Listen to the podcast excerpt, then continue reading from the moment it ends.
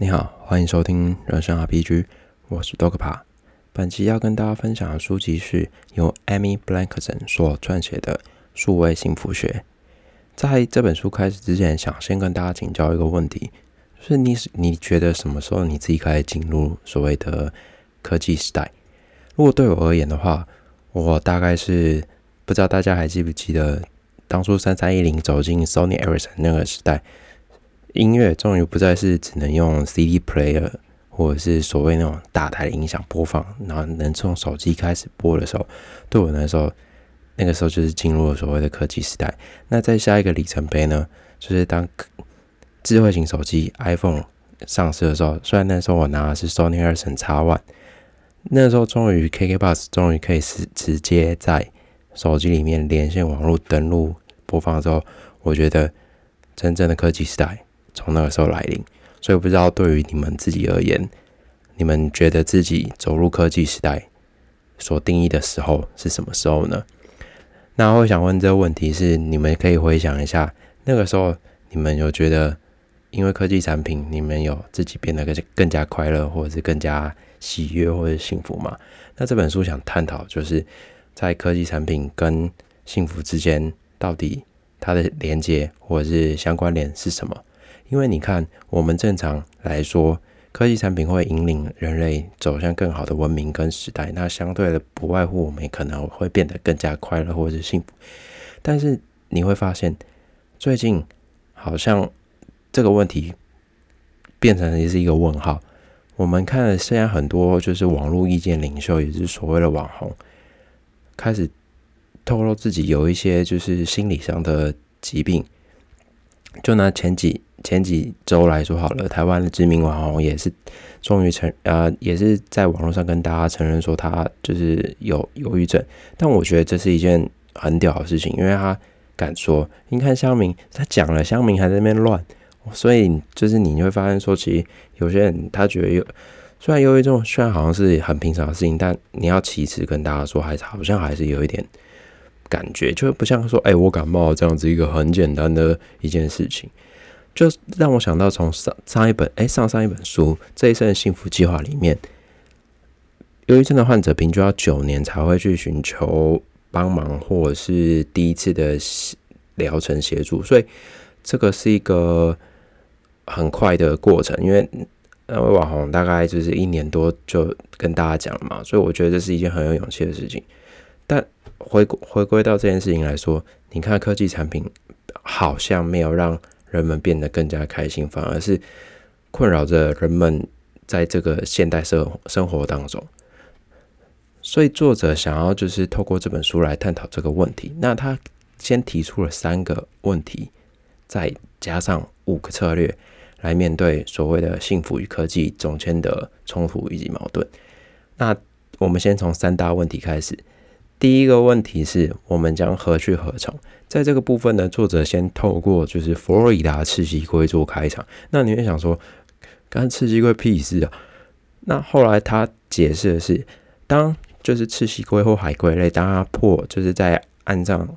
破卵而出的时候，他们会追寻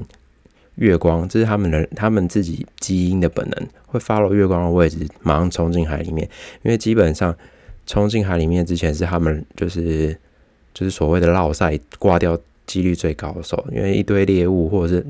一堆猎物就等着他们破卵而出，直接把他们吃掉。所以正常来说会发了月光，赶快冲进海里面，就是这是最危险的时刻。但因为人类制造灯光之后，赤蜥龟会不知道说到底月光在哪里，基本上很多时候会冲，反而往回冲，往岸上冲。所以这对赤蜥龟来说是一个很大的问题。但后来是透过一个就是可以滤掉。吃鸡龟看得到灯光的灯泡之后，才改变这个问题。所以你看，科技的光导致吃鸡龟迷失了方向，但我们人类呢？其实你会发现，说不管你，嗯，在不知道什么时候，所谓的科技产品开始透过不同形式的灯光吸引我们的注意力，你会发现说，哎，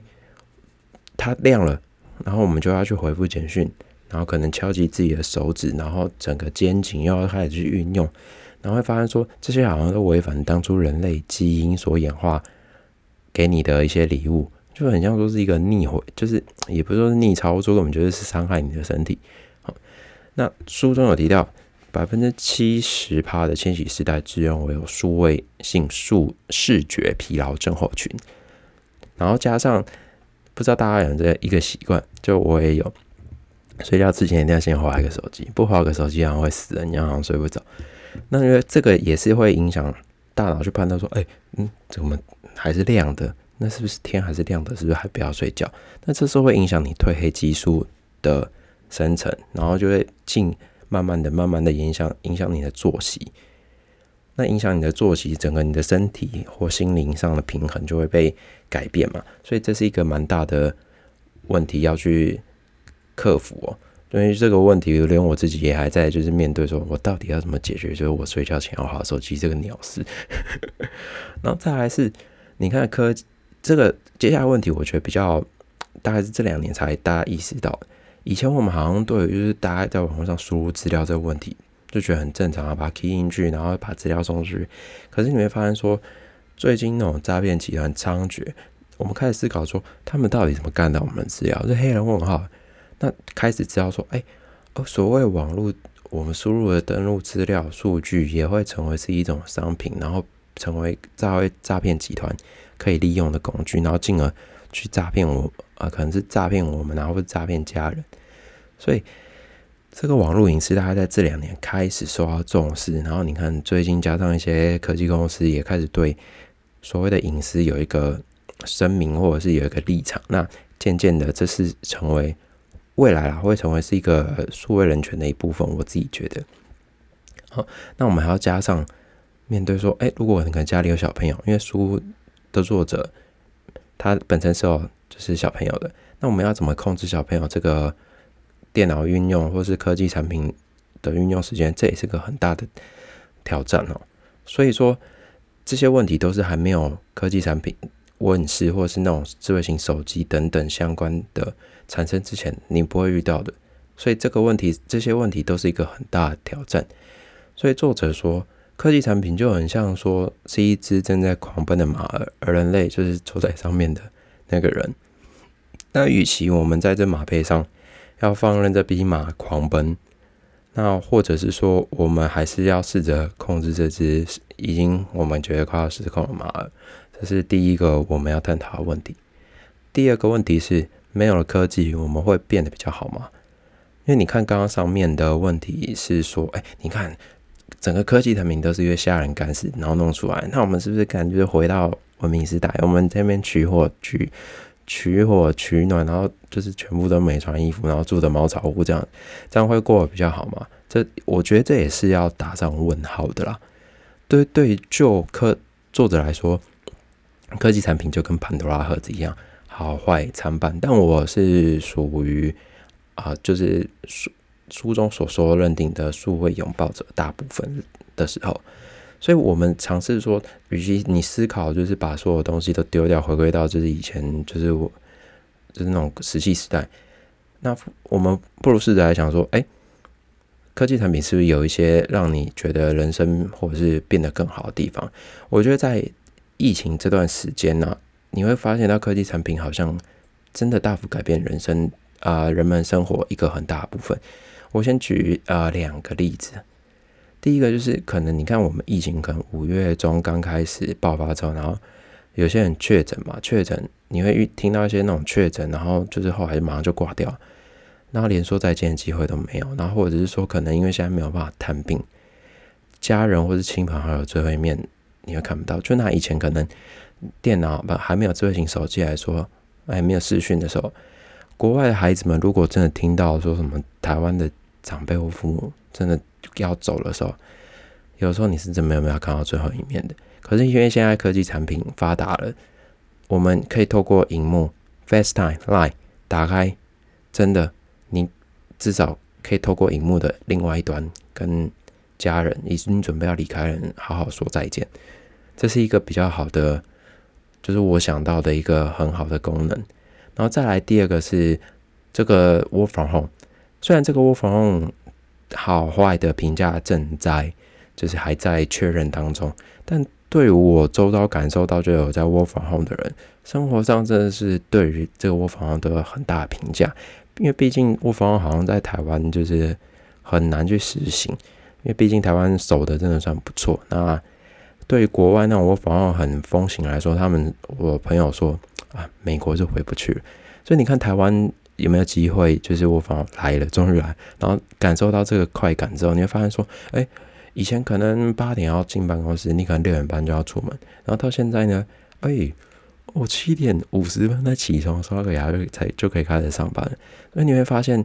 我反而相对于解放人类很多时间。你看通勤的时间来回就是大概一个小时到两个小时嘛，这是一个很大的时间。如果把这个时间拿来人类整体文明在提升去努力的话，又人我相信人会又会进化到下一个时代。那又提到窝房后，这让我想到说，那如果现在正在研发自驾车，也可能够研发成功呢？我们可能势必还是要出门旅行等等之类。那可以透过自驾车这个功能，人类终于可以从就是方向盘的桎梏里面被解放。我觉得这是一件很好的事情，就等于说你不管去哪，车子开你载过去，你还是拥有相对你自己的时间，扣掉睡觉。因为以前我们可能开车或者是通勤。就是开车的那个人，他会牺牲掉他自己的时间。那如果相对自驾车能够完成的话，等于开车的那个人，他不管去上班或者是出去玩，他的时间都会被解放掉，他可以做一些自己真的想做的事情。我觉得，所以科技来说，演化到现在，还是会带领了大家走向一个很好的地方。好。那第三个问题是，未来幸福会是什么样子？这让我想到以前，就是可能我们刚出生的时候。我们很常会用就是所谓的 GDP 国民生产毛额在定义一些国家到底强盛与否。但随着科技的进步，人类的文明发展，你会发现说幸福议题看看渐渐的浮上台面。所以现在这几年，大家多多少少会听到说，哎，所谓的幸福指数，又或者是美好生活指数，到底这个国家开不开心或幸不幸福，这反而也成为一个蛮重要的事情。在这个指标当中，台湾是排名四十二啦，赢赢了日本跟香港。嗯，你看还不错，台湾虽然这个样子，但好像也是过得蛮开心的哈。那这个指数的前几个国家，前几名国家都是欧欧洲，所以你们发现，其实欧洲整体的生活水平还是过得比别人好嘛。所以你看，这个所谓的幸福的定义。对于每个时代来讲都不一样，可能以前爸妈就是真的说是赚大钱买了房子，然后养养了小孩，五子登科这样子，让就是大就是他们所谓认定的幸福。可是在这个时代，这个可能是五子登科会是我们所谓的幸福吗？这不一定诶。以前的顶客族或这个名词好像就是一个比较负面的像标签，但现在说不定顶客族会成为一个主流。那幸福的样子也会跟着改变，所以不同时代所谓幸福的样子都是完全不一样的。我觉得这是一件很有趣的事情，但我们要怎么在这当中找到可能是属于我们这自己时代的幸福？我觉得这个接下来就是用五个方法，对不起，五个策略来让大家就是理解一下，说或许我们可以透过这些方式找到我们自己认定的幸福。好，第一个策略呢是稳住阵脚，那。稳住阵脚，作者也有透过几个方法来跟大家就是介绍说，哎，如果在这里面运用一些科技方法，让我们自己可以稳住阵脚。第一个方法呢是所谓善用第三只脚。第三只脚呢，呃，如果翻成白话文的翻译，其实很简单，就是建立自己的价对于科技产品的价值观。因为我们可能会某种程度上不知道怎么控制这个科技产品。就拿作者在书中的举例是，如果你可能上班，你可以跟直接跟同事说，哎，下班到上班之前还有六日，我是绝对不会回 email。如果你把这个界限化，你同事赶在就是上下班时间，呃，下班之后找你嘛，他当然是上班之前叫赶赶快叫你把事情做完嘛。那再来就是或或者说你可以可以跟家里的小朋友约定说，哎，我们可能是不是今八点之后就不能再玩？就是荧幕的东西，要 iPad 什么的，我们就要去看书啊，然后玩其他游戏，然后准备睡觉这样子。所以建立一开始先建立你对科技产品的价值观，这是一一个不错的方式。然后第二个是减少分心的因素。呃，其实很简单，就是删书中说的删除不必要的订阅邮件或是热搜讯息。就像我最近把一些就是没有用的那种集资平台的 email，他每天都在寄阿萨布鲁的，你也不会去，基本上你也不会再去订嘛，那就把它关掉，然后降低自己花，也可以降低自己花钱可能。那因为有时候我们一通知来，通知一来，一一个新的 email 叫你做某些事，做完之后你会发现，哎，三个小时之后，我原本要做的事情还是没有动作，所以可以控制你被吸引力被拉走的一个可能。那另外一个方法呢是关闭不必要通知，就像 Line 啊，我觉得这点台湾人做的还不错。那加入一个团团体或者是群组的时候，先把 Line 关闭通知，我觉得这是一个很棒的事情。然后还有一些像是推播啊，一些推播你都可以把它关掉，因为当你拿起手机一次，都有可能再一次影响你分心，有可能哎再去刷一个别的网站或者是 APP 去看一下，然后走而走之就偏掉了。这是一个蛮有趣的方法，就是我自己现在也本身在努力。那第三个是选择回应科技的态度。那刚刚有提到，我是就大部分我是科技产品的拥抱者。那另外还有两个身份是接受者跟抗拒者。那这三个简单的分类其实就很简单，就拿我妈来说好了。对于科技产品，不是每个人都会都是完全都是拥抱者或拒绝者。我妈来说，早上用 Line 传长辈图，这是拥抱着，我这爽啊！每天每发发文发文，然后回，然后打电，然后看里面回长辈图后面的东西，这是拥抱着，因为他会想做这件事情。但呢，如果就是教他使用网络银行或数位银行这种东西，因为对他们时代，他们时代就是一定要存折，所以。在这个部分，他们是抗拒者，他们会觉得说，啊，网络银行又看不到钱到底在哪里，它不是像一本存折一样，你可以看得到。他觉得，他对他们来说，这真的只是一个数字，好像不就很虚的东西。但对于我们人类来说，哎，这可以啊，我们会很简单。所以，对你看我妈的例子来说，对同一个身份里面，他对科技产品在不同的事情上，他有不同的解，他就有不同的面向。好，第三个，呃，对不起，第四个是了解他人的目的，但是他的目的其实某种程度上就是保护你的隐私，因为当我们输入或是执行某些事情的时候，它就会成为数据，然后成为别人的一个资料来源。所以作者在这个部分，他有提到三个 P，第一个是隐私 （Privacy），第二个是个人档案 （People Finding），第三个是 Password（ 密码）。这三个 P 我们掌握好之后。可以某种程度上保护你自己对在这个科技产品，在别人使用你的个人资料的时候的一个防护。然后第五个是参不要置身事外，这个主要简单来讲就是可以知道说你自己现在正在使用科技产品的同时是有益或有害。就像我睡前一定要划一下手机或 PPT，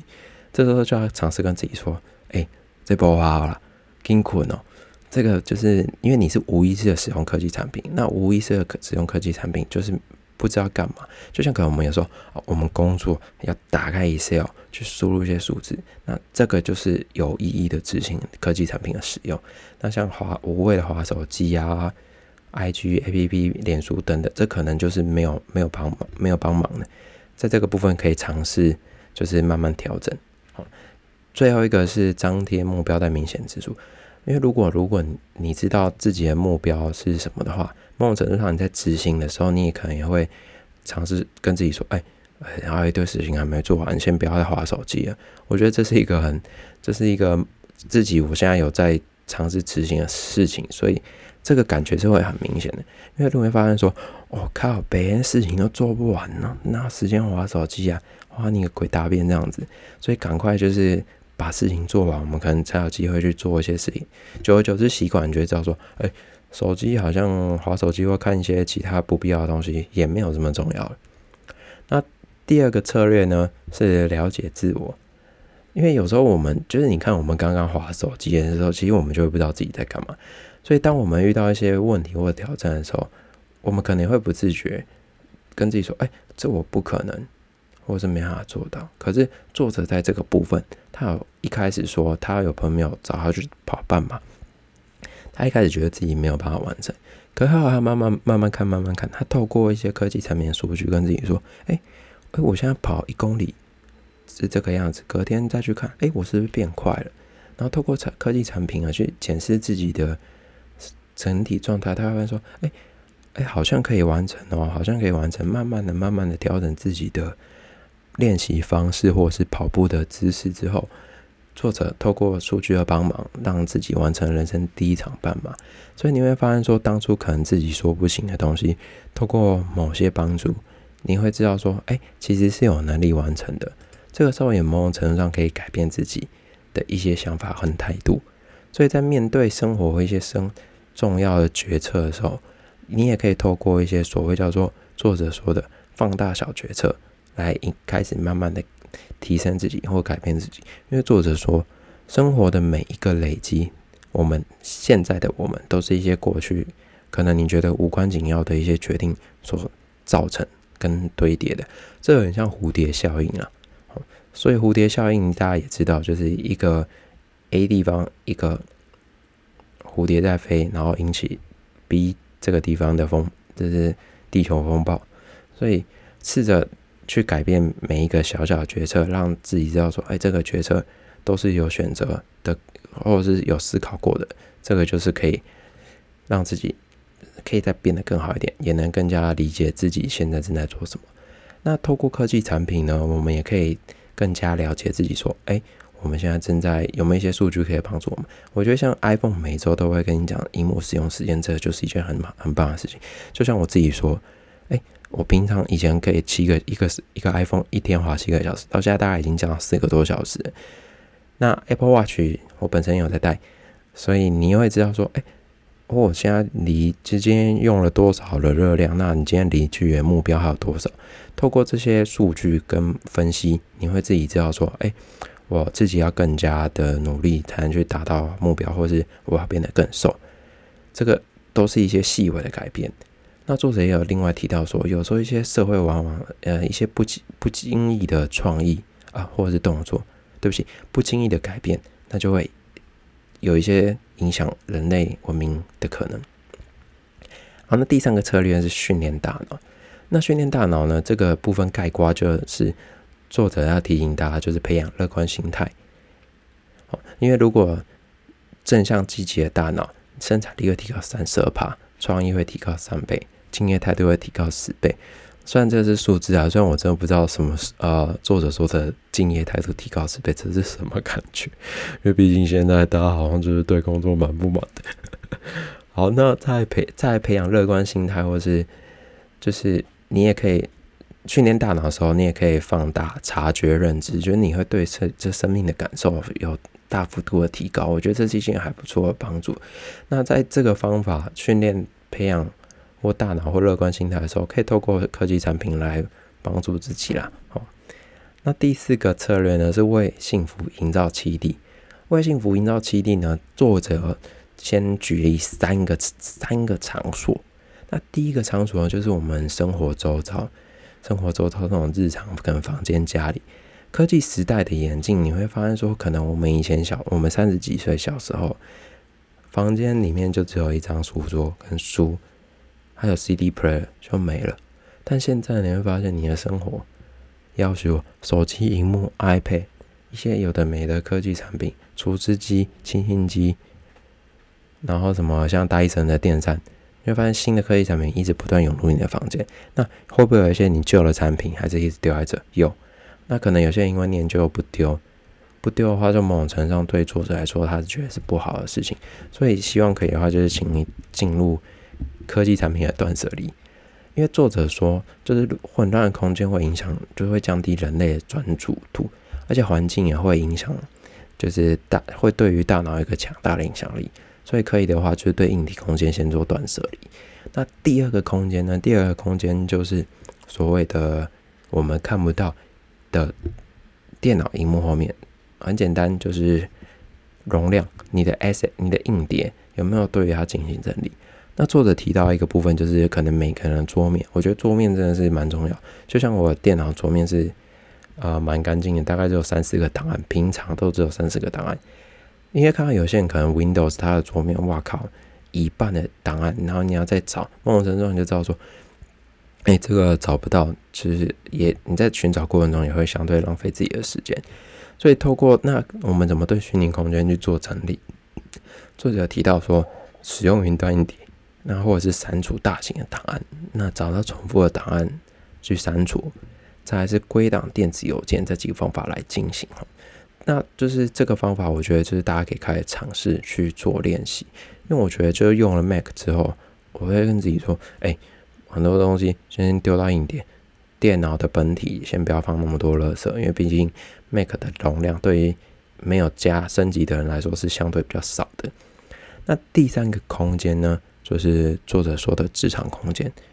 职场空间，作者先从 Google 开始。你看 Google 的办公室一直是大家很向往去工作的地方啊。可作者因为他本身有成立公司，有去协助 Google 去。产生一些问卷得到答案，大家就是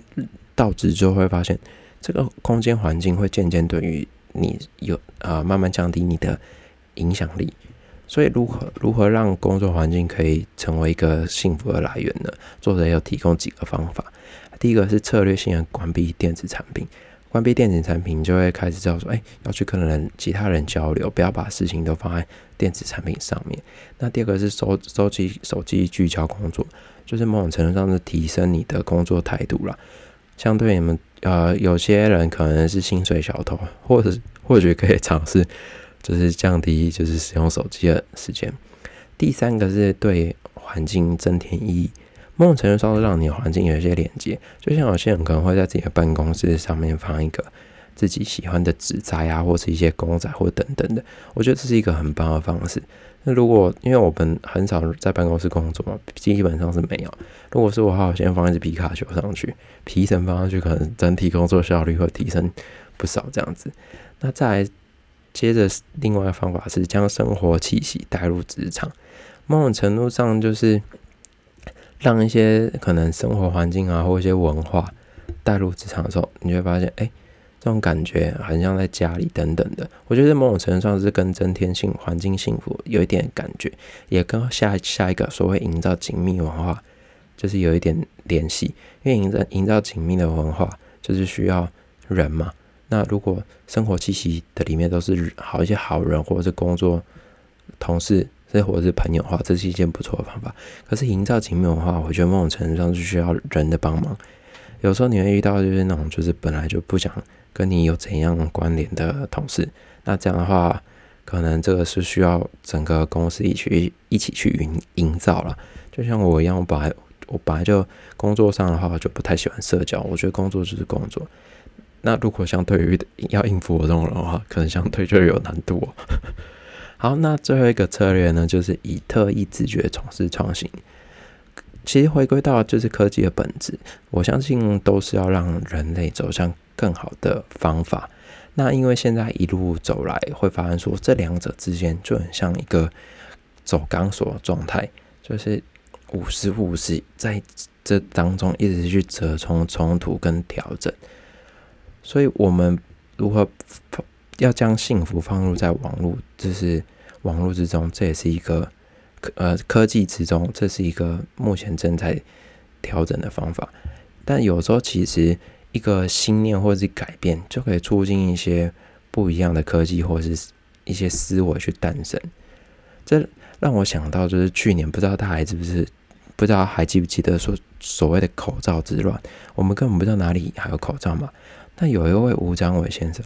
他透过科技产啊科技的帮忙去建建制一个口罩地图。虽然他一开始不小心收到 Google 六十万的账单，后来姑姑跟他说这不用钱，因为这是为了整体台湾人民，所以就不收他钱。所以你看，吴江伟先生一开始本来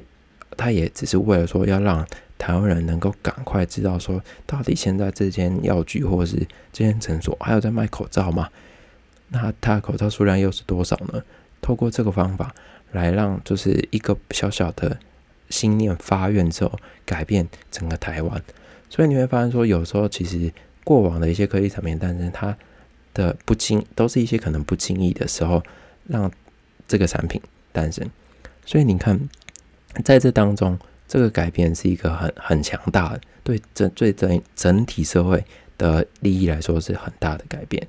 那再来就是因为我们，你看我们对于我们这一代人啊，我们会发现购物来说，已经渐渐的是从实体走向物流。就像我妈现在开始尝试让她使用虾皮，所以在这个时候呢，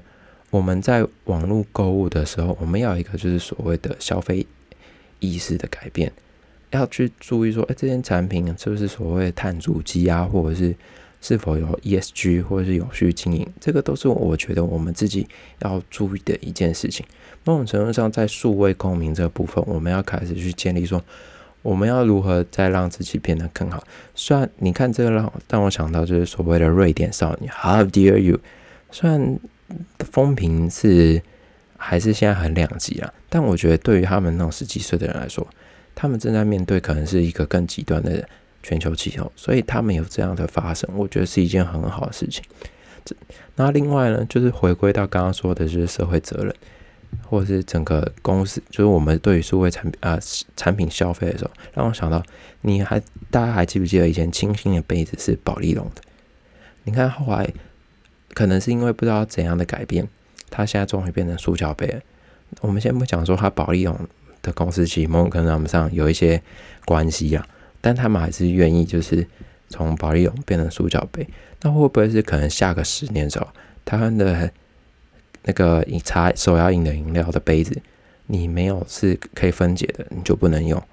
这也是有可能。某种程度上，我们会开始对于科技，就是我们科技的进步，有一个不一样的想法跟思维。就像现在苹果不是在推定推行说，接下来要开始使用百分之百的绿能源，这也是我们自己。要去注意到的地方，所以我们在